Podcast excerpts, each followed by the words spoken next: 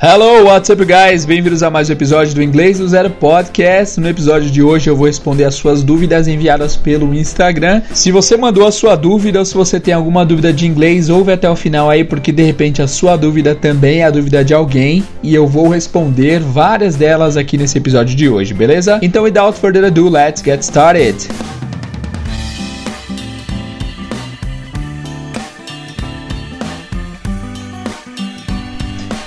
Hello people, how's it going guys? Tudo bem com vocês? Esse é aquele episódio que eu faço quando eu tô meio sem tempo de gravar o conteúdo cronológico do cronograma de aulas, né? E quando eu tô, tô sem muito tempo para preparar uh, algum episódio, para preparar alguma coisa, eu vou fazer essas perguntas genéricas, porque são perguntas que, embora sejam genéricas, como eu falei, sejam perguntas simples, pode ser que a sua dúvida é uma dúvida que alguém sempre teve e nunca ninguém respondeu.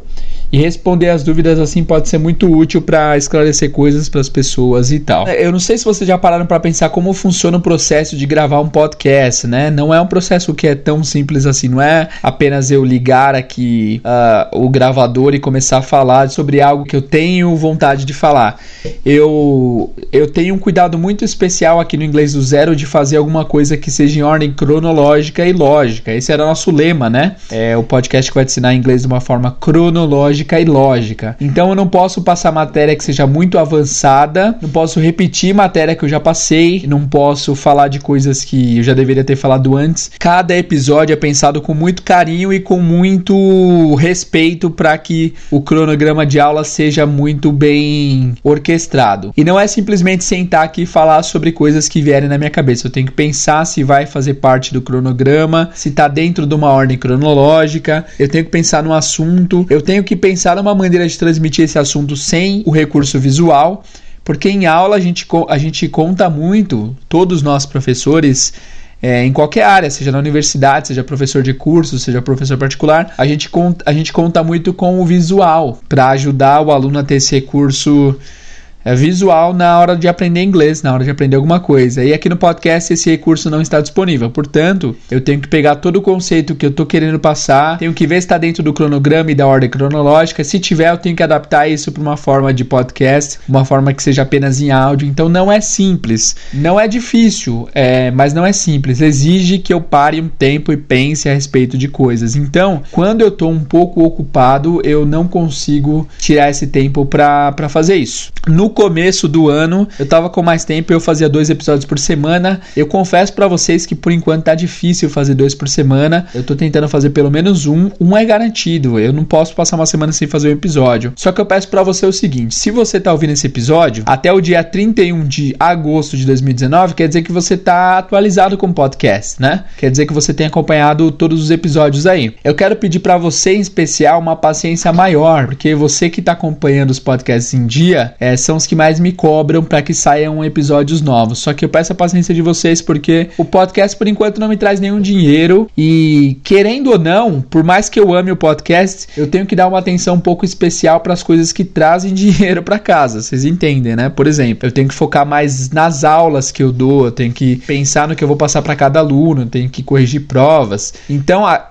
essas são coisas que eu não posso me dar ao luxo de não fazer. Eu tenho que fazer porque faz parte do meu trabalho base. O podcast é um trabalho que eu faço por prazer e não por obrigação. Então, por isso que eu sei que é melhor eu fazer com prazer do que eu fazer porque eu tenho que fazer alguma coisa de qualquer jeito. Eu prefiro não entregar uma coisa relaxada assim, entendeu? Esses episódios que nem o de hoje que são respondendo dúvidas são episódios que para mim é bem leve de gravar porque eu não preciso pensar é, de antemão. Eu vou lendo as perguntas e respondendo e também é uma forma de vocês terem conteúdo novo. Peço a paciência de todos vocês que estão ouvindo em dia aí, mas é sempre bom repetir repetir. Então, se vocês estão em dia e não está saindo episódio novo, pelo menos não está saindo com com a mesma frequência de antigamente, ou são alguns antigos, principalmente aqueles que têm diálogo. Aqueles episódios são muito bons para vocês ouvirem e reouvirem e reouvirem quantas vezes for preciso até que vocês dominem 100% do que está escrito lá, certo? Então é isso, pessoal. Eu não estou desmerecendo o podcast porque é meu projeto mais amado. Eu tenho alguns projetos, esse podcast é o que eu mais gosto, acho muito legal ensinar vocês. Eu tinha prometido um ano de podcast, mas com certeza vai continuar, vai ser um pouquinho mais, porque eu acho que nossa jornada aí pode ter uma boa história, certo? Então paciência, por favor. Não vão, não, não vai ter dois, três episódios por semana garantido, mas Vamos aí, bear with me. Aguenta comigo aí que vocês vão aprender bastante. Beleza? Se você está escutando esse podcast também e você é um ouvinte antigo, eu presumo que vocês já tenham entrado lá no site, né? Vocês já entraram? Entrem no site lá, pessoal. Comentem seus episódios favoritos. Dá mal força se vocês acessarem o site. Porque é uma coisa que, aliás, é uma coisa que eu gastei muito tempo fazendo aquele site. Por isso que eu também diminuí os episódios do podcast, porque eu tava empenhado no site, ficou bem legal. Mas eu vejo que a gente tem mais ou menos 7 mil plays, 8 mil plays por episódio. E lá no site tem pouco mais de 5 mil visitas até agora. Então, poucas pessoas acessaram. Acessem lá, pessoal, o site. Vocês podem ver todo o material escrito de todos os episódios por lá. Então, acessem, comentem seus episódios favoritos, tirem suas dúvidas por lá, que vai ser bem legal, ok? Agora vamos partir para parte de responder as suas perguntas do Instagram. Vamos lá. Bom, eu decidi, pessoal, responder tudo que me perguntarem. Às vezes eu pulo uma pergunta ou outra porque não faz parte do, é, do cronograma de aula que eu quero dar, mas hoje eu vou responder todas, nem que seja para falar que eu não consigo responder, tá? Então eu vou responder de qualquer forma. Vamos lá, deixa eu abrir as perguntas aqui. Eu postei isso ontem no Instagram e já e várias perguntas chegaram aqui. É, eu acho que vai dar para responder todas, porque tem algumas repetidas. Vamos lá. Começando na ordem, a Jaque Neves perguntou quando eu uso o of versus o from. Para quem não sabe, o of é of, a preposição of, que significa de, né? Algumas pessoas pronunciam como off, mas off não é OF. OF é of. O off, esse som de off é OFF, que significa desligado, desativo, né? A preposição of de e a preposição from. Eu acho que a Jaque se confunde nessas preposições porque, por exemplo, na frase eu sou de São Paulo, algumas pessoas falam I am of São Paulo, porque of significa de. Só que tem uma diferença crucial e a diferença é que é a seguinte: o from significa de de origem. Sempre que você vai falar que a origem de algo é uma, vocês vão usar a preposição from. Por exemplo, eu sou de São Paulo, minha origem é de São Paulo. I am from São Paulo. Por exemplo, essa carta é do David. This letter is from David. É do David. A origem foi o David, então é from him. Se você quiser falar que a carta é do David, pertence a ele, vocês têm que usar aquele S de possessivo, que seria This is David's letter. É, a carta é do David. Se, se for dele, se ele for o proprietário, this is David's letter. Agora, se a carta for dele, ele que enviou, This letter is from David. Outro exemplo, esse vinho é do Chile. This wine is from Chile. O from é sempre usado como origem. O of é mais usado como de no sentido geral. Por exemplo, uh, o cheiro de flores. The smell of flowers. Right? O cheiro de flores. Enfim. É, a diferença maior está aí entre origem. Quando for origem é from. Quando não for origem, há grandes chances de ser o of, certo? Próxima pergunta foi do Wesley. Tenho dúvidas com o tempo verbal passado perfeito, past perfect. Wesley, eu não vou responder a sua pergunta porque esse é um episódio que está no cronograma e ainda está cedo para eu falar sobre isso com vocês, porque é um dos tempos verbais mais difíceis de se falar e eu não quero assustar ninguém. Eu quero que vocês cheguem no past perfect, no present perfect quando vocês estiverem estiverem preparados para que vocês entendam com mais calma, ok? Próxima. A Jaque Alves de novo falou quando usar a palavra just. Sempre vejo essa palavra. É, não consigo ler inteira. Sempre vejo essa palavra em frases que ela parece ser reticências, não apareceu a pergunta inteira, mas enfim, vamos falar do just. O just, o spelling é J-U-S-T, J-U-S-T, just. Just tem alguns significados diferentes, já que pode ser apenas, por exemplo, uh, just do it, man. O, o logo da Nike é just do it, apenas faça isso. Apenas faça isso, não pensa mais nada, apenas faça, just do it, ok? Pode ser usado também como um para dar ênfase a alguma coisa. Por exemplo, eu quero dizer que eu estou bem. I'm fine. Se você quiser dar uma ênfase, eu tô, eu tô bem, cara. Não me enche, eu tô bem. I'm just fine. I'm just fine, ok? I'm just fine. Eu só estou bem, não precisa me encher o saco, eu estou muito bem. I'm just fine, ok? E geralmente é usado numa conotação um pouco negativa esse just. Oh man, I'm just fine, ok? I'm just fine. Não me enche, eu tô bem. Ah, uh, putz, aquele filme foi simplesmente terrível. Oh, that movie was just terrible. E também pode ser usado como algo que acabou de acontecer. Por exemplo, digamos que eu acabei de tomar café, o que é verdade. Eu posso falar que I just had coffee ou I just drank coffee. Eu acabei de tomar café. Então, se você quer lembrar disso, anota aí, porque são informações importantes. O just significa apenas. Ele pode ser usado para dar ênfase e também ele pode significar o acabou de, alguma coisa que acabou de acontecer. Por exemplo, meu gato acabou de dormir. My cat just slept. Acabou de dormir. Ok? Just é uma palavra bem legal. Próxima pergunta é do Igor. Querido professor Jader, você pretende oferecer um curso online de forma reticências? Essa reticências está matando nós, hein? Deixa eu ver aqui se eu consigo achar sem reticências. Querido professor Jader, você pretende oferecer um curso online de forma completa? Essa foi a pergunta do Igor. Igor, Pretendo, estou começando a fazer esse curso, já é um curso completo de inglês, é, porque eu só tenho um curso de inglês para viagens. Aliás, se você foi um dos compradores, muito obrigado, vocês ajudaram bastante. Nós vendemos vários cursos, nós vendemos vários e-books, estamos muito felizes porque foi um trabalho duro e eu vi que foi reconhecido, o pessoal comprou, o pessoal deu feedback positivo. Se você já comprou o curso, faz ele, termina ele e me diz o que você achou. Se você não comprou, ele está sem promoção no momento, ele está sendo válido. Se você quiser comprar, comprar, ele está disponível lá em englishfortravel.com.br, mas está sem desconto nenhum, né? É, mas eu agradeço muito a todos que compraram, valeu. E Igor, eu estou fazendo o curso completo sim, cara. Eu estou no momento fazendo o escopo do curso, porque eu quero que seja um curso completíssimo, do mais. Vai, inclusive, acho que o nome vai ser inglês do zero mesmo. Vai ser do zero absoluto até a fluência. Então, estou tentando fazer o melhor que eu posso para fazer um mapa de todas as etapas para que eu consiga fazer o melhor curso que eu puder. E com certeza vocês vão ter o desconto quando ele sair. Só que vai demorar aí no mínimo uns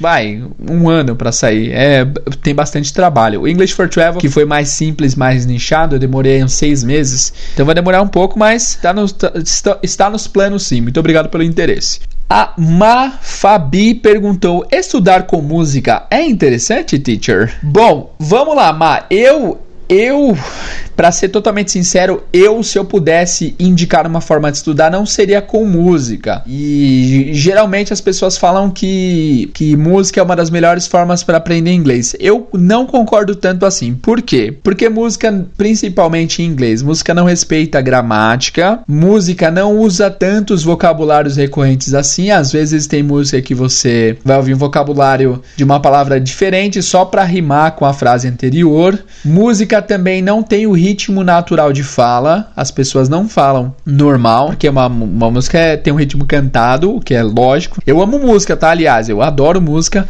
mas eu acho que o único benefício que ouvir músicas em inglês te traz é você decorar algumas palavras ou outras. Eu lembro várias palavras que eu aprendi com certas músicas, eu lembro assim, putz, essa, essa palavra eu aprendi na música X.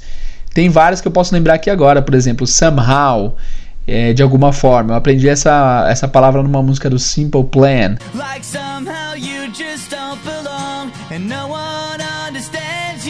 a palavra addicted eu aprendi também numa outra música do Simple Plan. Eu era bem fã do Simple Plan.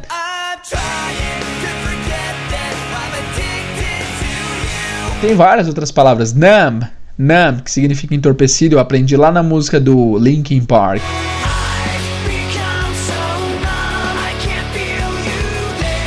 A palavra uh, end up, o phrasal verb end up, que significa acabar como resultado de algo, eu também aprendi numa música do Linkin Park.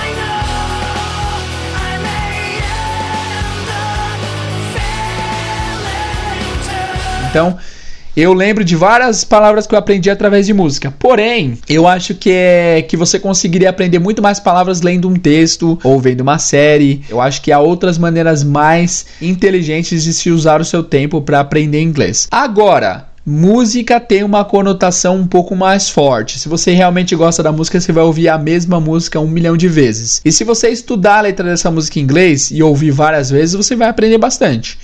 Então, nesse ponto, eu acho que se você quer revisitar, quer rever a música, é muito legal você ouvir música sim. Só que eu usaria meu tempo e eu recomendaria que vocês usassem o tempo de vocês de uma maneira mais inteligente, assistindo série, lendo textos e tal ok? Porém, se vocês querem estudar inglês com música, tem um site muito bom que o nome é Lyrics Training. Anotem aí, Lyrics Training.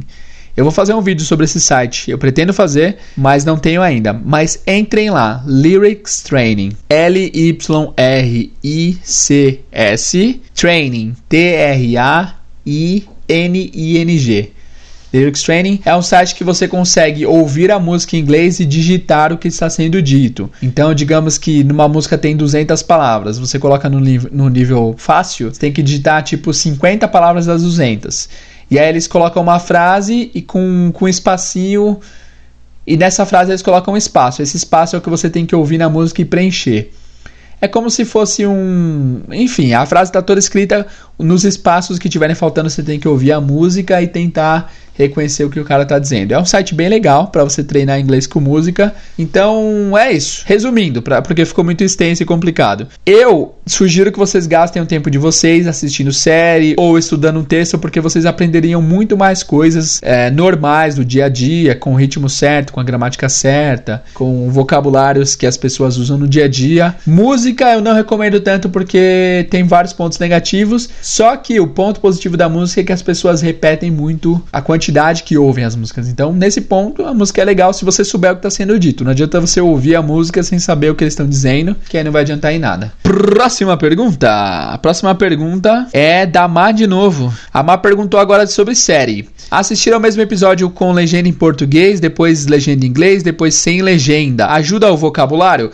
Com toda certeza, Má. É, deixa eu ver o nome dessa Má inteiro aqui. A Má Fabi, o nome dela, tá? Uma coisa que eu sempre digo, que quem me conhece sabe que eu sempre falo isso, é que repetições são bem-vindas. Quando se trata de idioma, pessoal, de aprender inglês, quanto mais você repetir, melhor, mais sucesso, com toda certeza. Uma coisa que a criança tem que nós não temos é que a criança não liga de assistir o mesmo episódio, do mesmo desenho, todos os dias, várias vezes. Ela até gosta. Ela tá vendo coisas que, que ela já viu, né? Olha que interessante. Ela tá vendo coisas que ela já viu e que ela sabe que ela gosta gosta e ela tá repetindo e ela tá gostando da repetição. Nós, como adultos, às vezes a gente vê uma coisa uma vez só e nunca mais vê. Por mais que a gente tenha gostado, poucos de nós repete a experiência, né? E é estranho isso, porque se a gente fosse levar isso pra comida, por exemplo. Ah, eu comi lasanha, gostei, mas eu já comi. Agora eu quero experimentar outra comida. Aí você come outra comida, ah, essa comida é boa, mas já comi. Quero experimentar outra. Não acontece isso com comida, né? Mas com coisas que a gente assiste, a gente tem um. Acho que a gente tem a impressão de que se a gente reassistir a mesma coisa é uma meio que perda de tempo.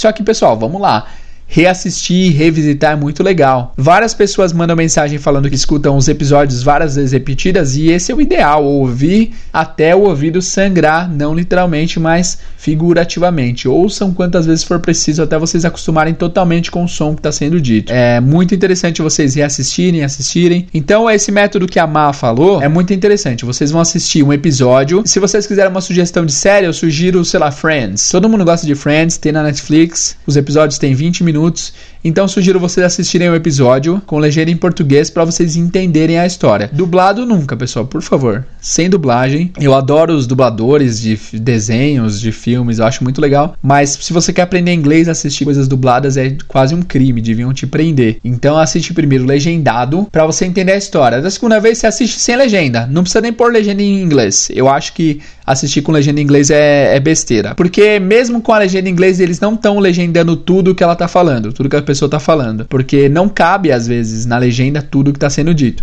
Então sugiro você assistir com legenda em português, entender a história, depois ir assistir mil vezes sem legenda para você aprender com todo o contexto que está acontecendo. Essa é a melhor maneira de acompanhar inglês com séries, tá? Legenda em inglês eu não recomendo não. Eu acho que não é uma boa. Eu acho que até atrapalha, porque você vai querer focar na escrita e vai ficar menos atento com o som. Eu prefiro que vocês primeiro entendam e depois prestem atenção total no som que a pessoa está soltando da boca. Fechou? Próxima pergunta. Próxima pergunta é do Ariel. O Ariel mandou sobre a pronúncia três exclamações. Eu acho que era para eu responder se a dúvida era sobre pronúncia. Era também, Ariel, mas agora já passou, mano. Desculpa aí, viu? O Luca, o Luca me perguntou isso aqui em off, eu respondi para ele, mas ele não ficou satisfeito com a resposta e perguntou de novo.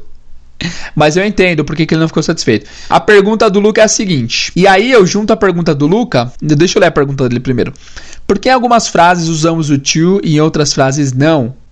Exemplo: She didn't hear me say that. Porque sem o to. Eu já expliquei aqui no podcast que esse to é usado para indicar que a frase está no infinitivo, right? Ah, tá. E essa é uma pergunta que faz coro com a pergunta da Ju Marinho. Em qual momento devemos usar o to na frase? Eu vou falar então sobre o to usado antes de verbos no infinitivo. O que é o verbo no infinitivo? Eu já expliquei aqui no podcast, mas eu vou repetir, tá? Se você não quer ouvir, pode pular uns 10 segundos aí. O verbo no infinitivo é um verbo que não está conjugado, que não foi afetado pelo sujeito. Por exemplo, se eu falo corro, quem corro? eu corro. Se eu falo corremos, quem corremos? Nós corremos. Quer dizer que esse verbo correr está conjugado. Corro está conjugado com eu. Corremos está conjugado com nós. Correr, no entanto, não está conjugado, nenhum sujeito tá afetando a pronúncia do correr, né? Em inglês, para você formar um verbo no infinitivo, você tem que usar o to. Que nesses casos, corro, corremos, corre, em inglês seria tudo run, run, run, não teria diferença. O que vai dizer que o verbo está no infinitivo é o to, to run. To run é correr. Falar em inglês é to speak. É o verbo no infinitivo. Então é isso. Isso que é o infinitivo. Em inglês, várias vezes o to vai ser usado como infinitivo, tá? Ele também significa preposição para, mas tá, vamos falar das duas. Primeiro, como apoio do verbo para infinitivo, o to não tem tradução. Ele só tá aí para dizer que o verbo não tá conjugado, certo? Então tem várias frases. Por exemplo, eu gosto de comer massa. I like to eat pasta. Esse to eat é comer, né? Não é o de comer. Esse de não tem em inglês. Eu é, literalmente seria eu gosto comer massa. I like to eat pasta, right? Outro exemplo do infinitivo, ela quer nadar. She wants to swim. Ela quer nadar. She wants to swim. Nadar tá no infinitivo, né? E a frase que o Luca propôs foi She didn't hear me say. Eu até cheguei a responder isso para ele, mas é o seguinte: o objetivo do podcast, como vocês sabem, é ensinar inglês do zero e tem método, não é bagunçado, digamos assim. Então a ideia é não encher vocês de gramáticas complicadas por enquanto. Existe um tipo de gramática chamado bare infinitive ou infinitivo básico, que são alguns infinitivos que não recebem o to. Tem alguns casos, mas o que eu faço com vocês aqui no podcast é sempre ensinar para vocês a regra, é ensinar o básico, ensinar o normal, e se houverem anomalias, se houverem coisas que não funcionam com a regra, é porque está fora da regra. O que eu não posso fazer é sempre que eu ensinar uma coisa, ensinar todas as exceções, porque senão a gente ficaria muito preso no assunto só e também deixaria o andamento meio chato assim, porque seria muita regra gramatical seria muita coisa desnecessária. Então, o core do podcast aqui é ensinar o básico para vocês por enquanto, ensinar o essencial. E sempre que vocês se depararem com alguma coisa que foge à regra, pesquisem o porquê fugiu a regra, porque deve ser alguma exceção à regra. Nesse caso, a exceção é o verbo here. Depois de here, a gente não vai usar nenhum verbo com infinitivo, porque esse here é um dos verbos que formam a regra do bare infinitive, do infinitivo base. E eu não vou entrar em mais detalhes quanto a isso para não ficar muito complicado, mas lembrem disso, sempre que tiver um to antes do verbo, é porque o verbo está no infinitivo. Beleza? Seu caso, Luca, foi exceção. Se você quiser procurar no Google aí, infinitivo básico, que você vai entender todas as regras, mas por enquanto entendam o básico e depois é, a gente se aprofunda mais nesses detalhes gramaticais hardcore aí, beleza? O padrão é que os verbos no infinitivo ganham to, mas notem também que às vezes as coisas fogem do padrão e não recebem o que era esperado. Esse é um caso. Vai anotando sempre o que foge do padrão para vocês saberem quando foge. Resumindo, lembre-se da regra, lembre-se como, como geralmente é e as exceções você vai aprendendo com o tempo, né? Em português nós temos isso também, né? Por exemplo, a gente sabe que os substantivos que terminam com A geralmente são substantivos femininos, né? A caneta, a mesa, a lua, a bola. Só que tem irregulares também, como o planeta. Por que, que é o planeta e não a planeta? Por que, que é o cometa e não a cometa? Aí você pode falar, ah, porque cometa e planeta tem a ver com astrologia, tem a ver com o universo, tem a ver com sei lá o que. Ah, mas e a luneta? Por que, que é a luneta com feminino normal? E por que, que é a lua? Por que, que é, enfim. Não dá para saber. É irregular. A gente não sabe o porquê que planeta recebe o artigo o ao invés do artigo a, mas a gente já aceitou isso como a língua foi apresentada pra gente. A língua foi apresentada assim, essa frase foi apresentada assim, nós aceitamos e começamos a usar. Então essa dica é preciosa. Aprendam as regras, aprendam o que é diferente, aprendem, aprendam a usar o diferente. Beleza? Desculpa não ter dado uma resposta melhor, Luca, mas não tem resposta melhor para isso. É, é, realmente foge do normal. Próxima pergunta do Juan. Tenho dificuldade para identificar quando tem que usar o in, on ou at na frase. Ah, pelo que eu vi aqui, a Mariana também perguntou a mesma coisa do in, on e at, dessas preposiçõezinhas. que mais? A Carol Cardoso perguntou também sobre preposição. E beleza, essas três pessoas perguntaram das preposições in, on, at. Aqui é o seguinte: essa aula de In On At, eu já tenho um vídeo no YouTube sobre isso e realmente é uma matéria muito difícil que exige muito a concentração de vocês. E como eu já fiz um vídeo super completo sobre isso e aqui eu precisaria pelo menos de uns 20, 30 minutos para explicar tudo isso, eu recomendo que vocês vão no YouTube para inglês ver e coloquem preposições In On At. Ou então vocês vão lá no site, entrem no último artigo que vai ser esse episódio e lá no material eu vou deixar linkado o vídeo de preposições. Ou então me chama também lá no chat do Instagram que eu mando o link para vocês. Lá tá tudo explicadinho, certinho, não vamos dar retrabalho. Não quero perder muito tempo deixar esse episódio muito grande, então já tá explicado, eu vou passar o link para vocês, para quem me pediu ou para quem acessar lá no site, beleza? Agora a pergunta foi do Capuzo, que é o nome dele, eu sei que o nome dele é Bruno. Bruno Capuzo. Bruno, beleza. A pergunta, a pergunta do Bruno foi a seguinte: O modelo de ensino nas escolas ou cursos, por serem chatos, limita o aprendizado? Com certeza, velho. Com toda certeza.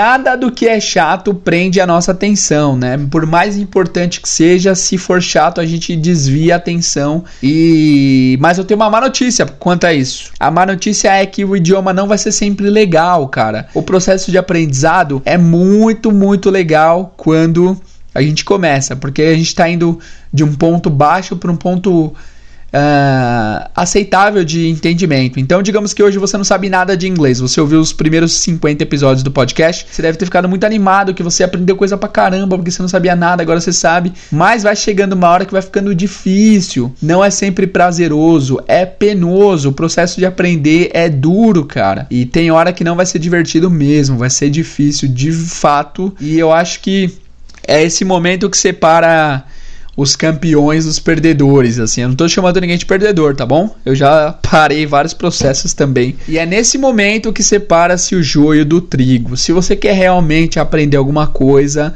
você tem que passar pela parte chata, assim como num relacionamento, né? Não dá para você gostar da pessoa e estar com a pessoa só nos momentos bons. Quando vierem os momentos ruins, aí que o amor de vocês vai ser testado para ver se realmente tem consistência aí ou se é só uh, se é só pose, né? Então, esse processo de ficar difícil e chato acontece em todo o idioma, por mais legal que seja o professor, por melhor que seja a pessoa, mesmo se for seu comediante favorito, ensinando o conteúdo do seu jeito favorito, falando coisas que você ama o tempo todo, mesmo assim vai ficar chato, porque tem hora que não dá para deixar uns conceitos muito profundos de uma maneira muito fácil de digerir. Não dá para dourar a pílula, né? É, realmente tem um momento que é hardcore. Só que o que acontece, Bruno? Eu concordo que várias escolas e vários lugares, até os momentos que deveriam ser legais são chatos. E aí é o problema da escola, é o problema da, do curso, que realmente tem várias metodologias que são chatas, tem várias metodologias que realmente o professor não não se empenha para deixar a aula mais dinâmica quer deixar bem quadrado. É aquele ensino, aquele modo de ensino das antigas, né? Que o pessoal ensinava e o aluno tinha que receber sem poder contrapor, sem poder perguntar, sem poder tirar dúvidas. Ainda existe, infelizmente, esse tipo de ensino. Só que o que eu digo também é o seguinte: se a aula tá sempre legal, sempre prazerosa, sempre divertida, é porque vocês não devem estar tá aprendendo tanto assim.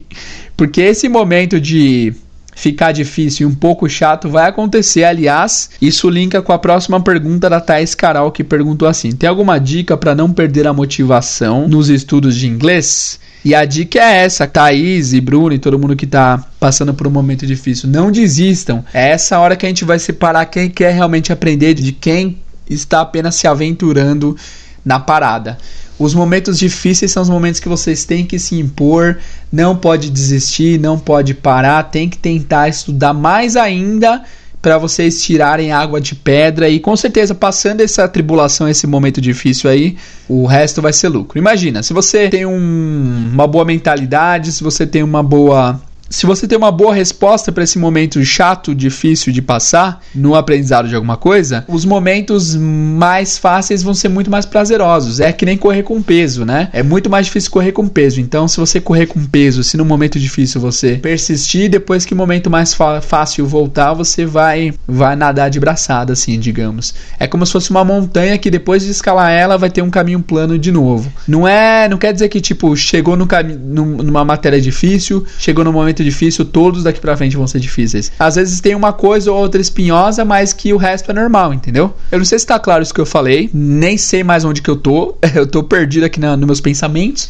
mas o que eu digo é o seguinte: respondendo o Bruno, que perguntou se o modelo de ensino chato faz desanimar no inglês, e a Thaís, se tem alguma dica para aprender, para continuar aprendendo, para não perder motivação. Então a dica é: vai haver momentos difíceis, realmente vai ter momento que você vai querer desistir porque você não tá entendendo, uma a coisa é muito difícil e já não tô achando mais tanta graça, já não dou mais nenhuma risada ouvindo podcast, já tá difícil. Tem podcast que eu parei no meio, que putz, que chato, não entendi nada, que matéria do demônio. Mas pessoal, persistam, persistam. Não tem como deixar sempre no modo Hello Kitty, né? Tem hora que o módulo Tasmania chega e o bagulho fica louco mesmo. Então vocês têm que persistir aí, beleza? Vamos lá. Ixi, tá chegando mais perguntas, hein? Será que eu vou conseguir responder todas? A próxima pergunta é do Primo Pobre. Puta, que nome genial. Quando eu vi esse cara me adicionando, eu pensei, mano, que nome incrível. É uma paródia do Primo Rico, né? Do Thiago não sei o que, que é o Primo Rico de finanças. Temos o Primo Pobre aqui. Vamos lá, Primo Pobre. Tenho dificuldade em perguntar e me confundo com o verbo to be e o verbo do. Primo Pobre, mano, essa pergunta de ouro, hein? Essa pergunta é embaçada porque realmente várias pessoas têm essa dificuldade. Mano, tem muita pergunta aqui ainda pra responder. Então tá, eu vou deixar essa, essa pergunta do Primo Pobre pra daqui a pouco. Eu vou responder as que são mais rápidas de responder. A Thaís perguntou: algum aplicativo ou site que disponibiliza diálogos ou notícias? Thaís, sim, nós temos o News in Levels. News in Levels. Eu tenho o um vídeo inteiro sobre News in Levels. Se vocês quiserem, acessem lá o YouTube e coloquem Plano de Estudo 2019 para inglês ver. Plano de Estudo 2019 para inglês ver. Eu falo lá sobre o News in Levels e com certeza é um dos das, uma das rotinas mais completas para aprender inglês. Lá você consegue ouvir diálogos, notícias e tudo mais através de áudio e texto. E é bem, bem legal. Outra pergunta, vou pular primo pobre. Primo, não é porque você é pobre não, viu, mano? É porque sua pergunta é difícil de responder e daqui a pouco eu tento responder ela. O Gustavo perguntou quanto tempo demora para que as pessoas já consigam assistir a um seriado e um desenho. Esse negócio de tempo, Gustavo, é relativo, viu, pessoal? É relativo também. Não é assim.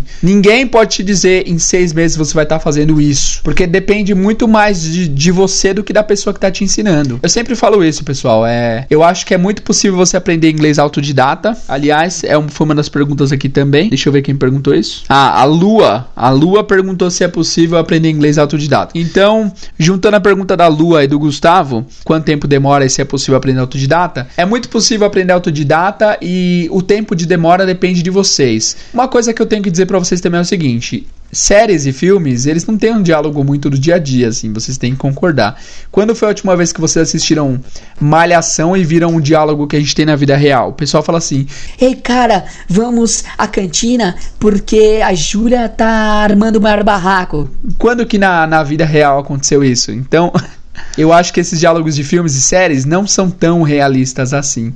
Então eles podem enfeitar muito nos vocabulários, eles podem às vezes falar umas coisas que não são tão faladas no dia a dia. Então depende. Quanto tempo você vai demorar para entender isso? Depende de quanto você de quanto você vai estudar. E quanto você vai estudar depende de você. Então, todo mundo tem ocupações é, todo mundo tem coisas a fazer, faculdade, trabalho e tal. Mas quem quer, quem quer, acha tempo para estudar. E quanto mais você estudar, mais você vai aprender. Quanto mais você estudar e aprender, mais você vai entender. Quanto mais você entender, mais você vai estar pronto para entender filmes e séries e diálogos em geral. Então não, não tem uma, uma resposta para quanto tempo. Depende da pessoa. Eu já tive pessoa, já tive aluno que teve progresso assim absurdo em seis meses. Já tive aluno que ficou três anos comigo e não teve tanto progresso assim. Então depende muito do da mentalidade e do modo com que o aluno, com que você que está aprendendo inglês encara o aprendizado de idioma. Eu digo assim, eu tenho um aluno, eu vou dar o nome dele, Renato. Ele é diretor de uma grande empresa de construção, tipo casa de construção aqui em São Paulo, uma empresa gigante. E o Renato é um cara super ocupado, dá para ver assim, durante a aula, às vezes ele tinha que parar para atender gerentes e pessoas, enfim. O Renato, ele tá simplesmente a quase 400 dias de ofensiva do Duolingo, o cara estuda todos os dias. E aí eu penso, mano, se, se o Renato tem tempo, por que que outras pessoas não têm, né? O cara é super ocupado e tem tempo. Eu, eu sou, eu tenho a vida muito corrida, mas eu consegui fazer o Duolingo direto por vários dias. Então, se eu conseguir também, por que que vocês não conseguiriam? Não tô dizendo que eu sou mais ocupado que vocês, mas eu tenho muitas ocupações também. O Renato também, várias pessoas também. E, cara, é isso. A gente sabe que, que se a gente quisesse, a gente conseguiria ter uma horinha por dia para estudar, meia horinha para estudar. A gente sabe, né? Nem que seja fazendo outras coisas juntos, tipo pegando transporte, pegando carro. Dá pra gente estudar se a gente se empenhar. Então, respondendo finalmente, em quanto tempo vou entender filmes e séries? Você vai entender quando você tiver com inglês melhor. Você vai melhorar seu inglês se você estudar. Você vai estudar se você tiver tempo. Você vai ter tempo se você se disponibilizar a ter tempo. Então, é muito relativo. E quanto ao aprender autodidata, com certeza é totalmente capaz, é só você se dedicar a assistir filmes, procurar diálogos, com certeza é possível sim. Eu conheço pessoas que já aprenderam autodidata, eu aprendi a maioria autodidata também, então é isso aí. Ó, tem umas perguntas aqui do, do mano, deixa eu ver o nome dele aqui, é Matheus, o login dele é TTU Stark. Deve ser homenagem ao Tony Stark, né não? É isso aí. Ele fez duas perguntas aqui que uma eu não entendi muito bem. Eu vou ler literalmente o que ele falou para ver se vocês entendem. Depois vocês me explicam se vocês entenderam. Ainda me confundo com os verbos ing que formam o significado do exemplo to go, do ways to go. Realmente eu não entendi, Mateus mas eu sei que o tema são os verbos com ing, beleza. E aí a outra pergunta do Matheus foi futuros com os verbos ing a princípio em perguntas, percebi no Duolingo. Matheus, eu vou pedir para você me mandar um exemplo, cara. Aliás, eu vou te mandar uma mensagem aqui agora. Vamos ver se você tá online para você me responder. Lembra de algum exemplo? Lembra de algum exemplo? Vamos ver se ele responde, tá? Mas é, frases com ing para futuro. É o seguinte, a gente já viu aqui no podcast que o ing é usado para dar ideia de ação, né? Por exemplo, eu estou estudando inglês, estudando está acontecendo no momento da fala. I am studying English, right? Só que às vezes é possível você ouvir esse tempo verbal para falar do futuro. Em português acontece, por exemplo, cara, é sábado eu tô indo pra praia. Quer ir comigo? Geralmente a gente usa o futuro normal. Eu vou ir pra praia, eu irei pra praia, né? Mas é possível a gente usar o, o formato de presente contínuo para falar do futuro. Eu tô indo pra praia sábado. Não é, de novo, não é muito comum, mas pode acontecer. Por exemplo, Cara, eu tô mudando de casa em julho. É, a gente não vai mais poder se ver. Então eu é, é, esse verbo de fazendo com o verbo de ação, só que ligado para futuro.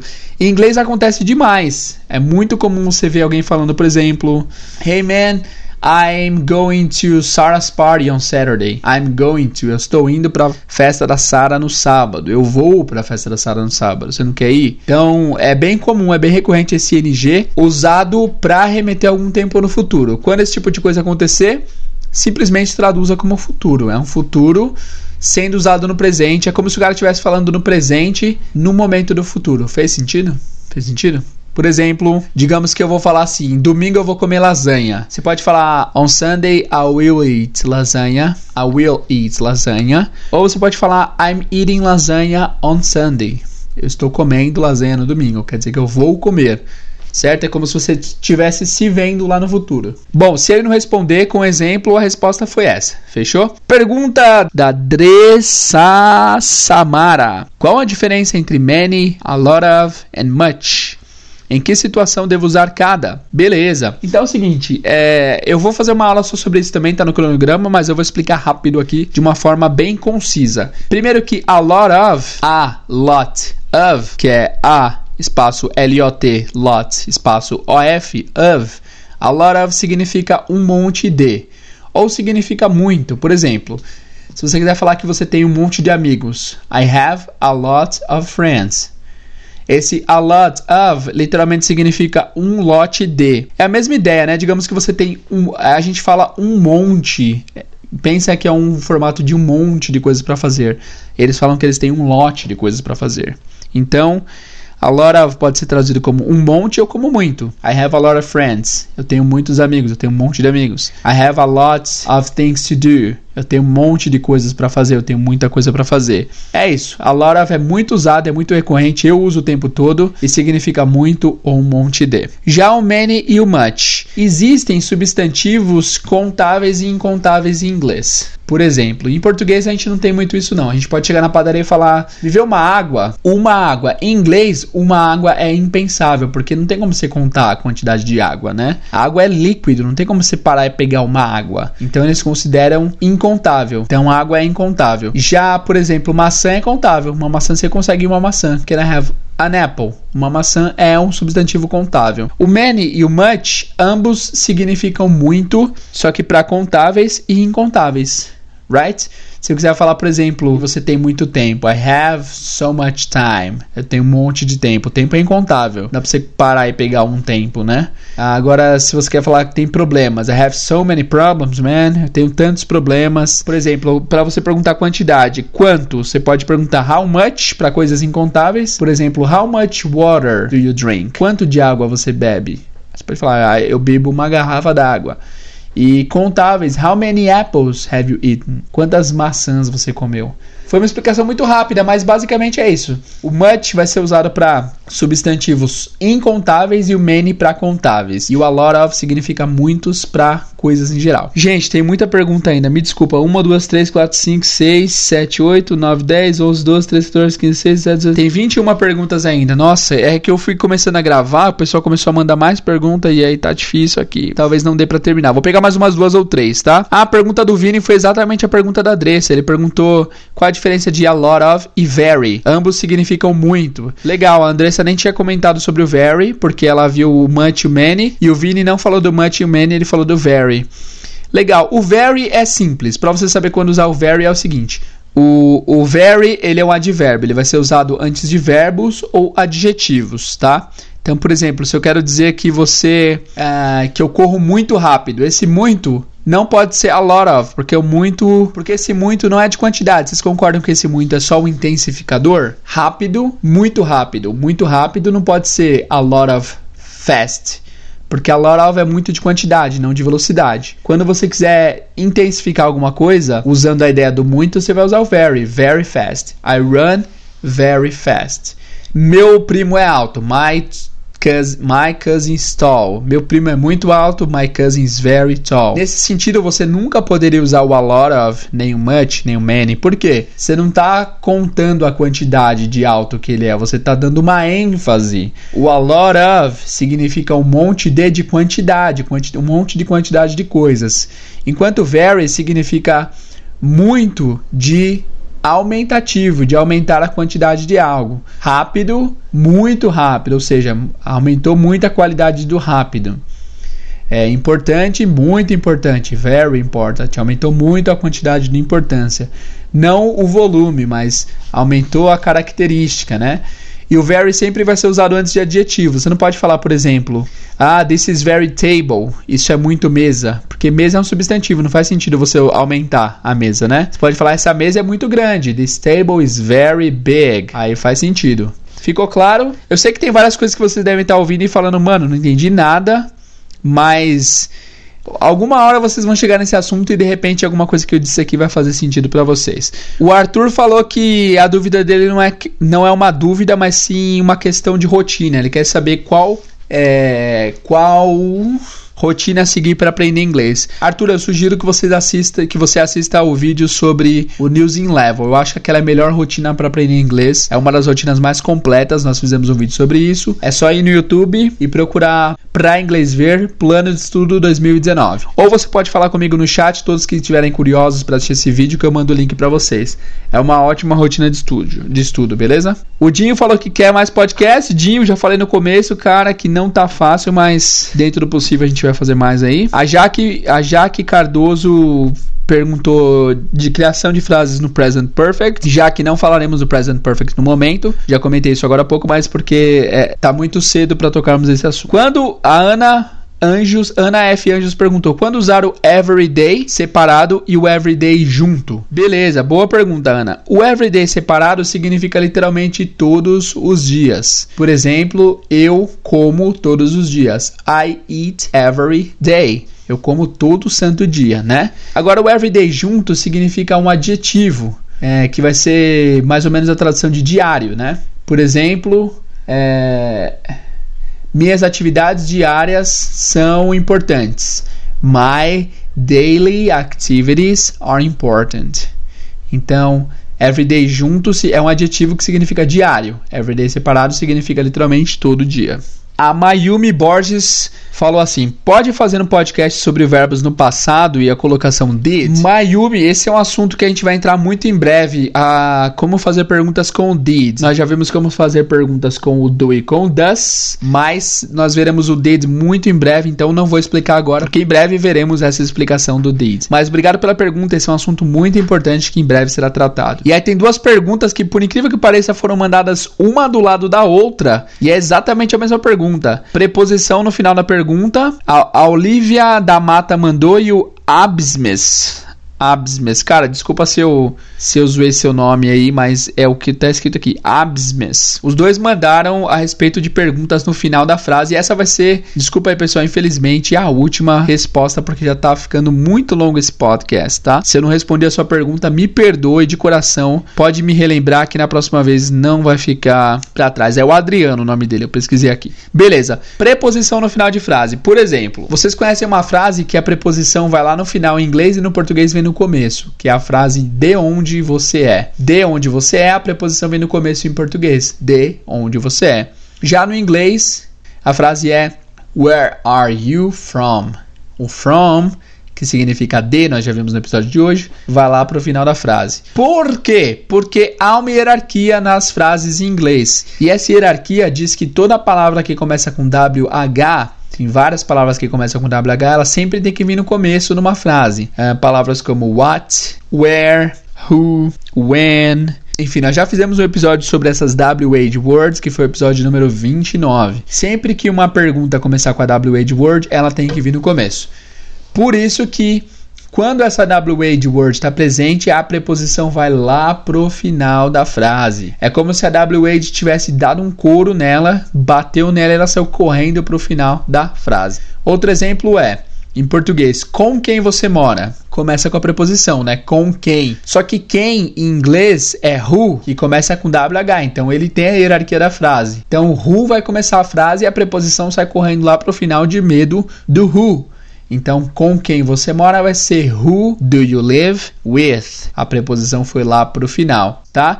Por curiosidade, Antigamente a ordem era a mesma, eles falariam with whom do you live. No inglês arcaico eles usavam a preposição no começo, mas foi começando a, a migrar para o final. E hoje em dia é aceitável que a preposição vá no final, é a forma com que eles falam ok? O Lucas falou: phrasal verbs é tenso. Phrasal verbs é um assunto infinito, não tem explicação também. Phrasal verbs é, são vocabulários. Só para terminar, a última pergunta aqui. Ufa, tem algumas que eu pulei. Ah, tem a do primo pobre ainda. Putz, primo pobre, vai ser difícil responder a sua, hein, cara? É, de uma maneira rápida. Eu acho que eu vou responder você em um outro podcast. Você não vai ficar chateado, mano? Por favor? Obrigado. É, eu vou fazer um podcast só sobre isso, primo pobre. Desculpa aí, cara, é um tema muito longo que eu preciso concentrar bastante. Mas vamos responder a última pergunta aqui do Lucas, que ele falou de phrasal verbs. Phrasal verbs é o seguinte: é a junção de um verbo com uma preposição. Por exemplo, eu sempre dou esse exemplo: give em inglês é dar e up é cima.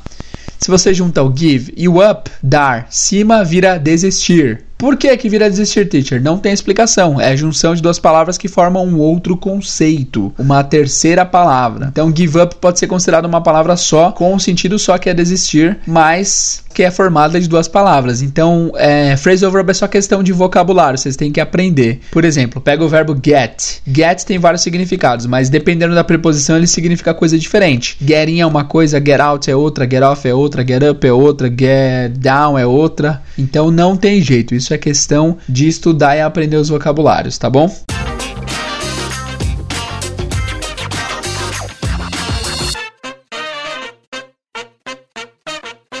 Bom, pessoal, espero que vocês não tenham desanimado. Putz, cansei. É isso por hoje, pessoal. Uh, muita pergunta, hein? espero que vocês não tenham desanimado, que vocês tenham gostado. Se eu não te respondi, pode me chamar, me chama no, no, no chat e fala, teacher, você não me respondeu que eu vou te responder individualmente, tá? Porque tem tanta pergunta que eu posso ter pulado uma ou outra aqui, beleza? Se sua pergunta não foi respondida, me desculpa, me chama que eu respondo. Não esquece de ir lá no site conferir esse episódio de forma escrita. não vou poder escrever tanto porque foi um episódio mais aleatório, mas se você quiser fazer algum tipo de comentário, ou você vai no Instagram, ou você vai no site, ou de preferência vá nos dois. Comenta no Instagram e no site, porque isso ajuda bastante nossa, nossa página, nosso projeto e tal, certo? Não se esqueçam que esse episódio foi um patrocínio do Cambly, que é uma plataforma que você consegue entrar e conversar com professores nativos de inglês 24 horas por dia, vários professores gringos, super gente boa, super preparados, muito legais. E você pode usar o código lá inglês do zero para obter seus 10 minutos gratuitos e trocar ideia com gringo para você definitivamente aprender inglês. E eles estão com uma promoção que acaba hoje, que é uma promoção incrível, que eu não lembro de cor agora, mas tem uma promoção que acaba hoje. Se você estiver curioso, entra lá para verificar. Promoção muito legal é que eu, eu realmente perdi qualquer promoção, mas é um desconto muito bom. Enfim, entra lá, faz seus 10 minutos, vê os planos que eles estão oferecendo lá, que com certeza é a melhor forma de se aprender inglês falando diretamente com inglês nativo, com falante nativo de inglês. Beleza? É isso por hoje, pessoal. Dúvidas, críticas, elogios, sugestões, mandem lá no site, mandem por e-mail. Obrigado a todos que ouviram esse episódio, que estão acompanhando em dia. De novo, me perdoem pela falta de episódios tão frequentemente quanto antigamente, mas a correria anda imensa. Mas tamo junto aí, muito obrigado pela sua audiência, paciência e vejo vocês no próximo episódio. See you guys!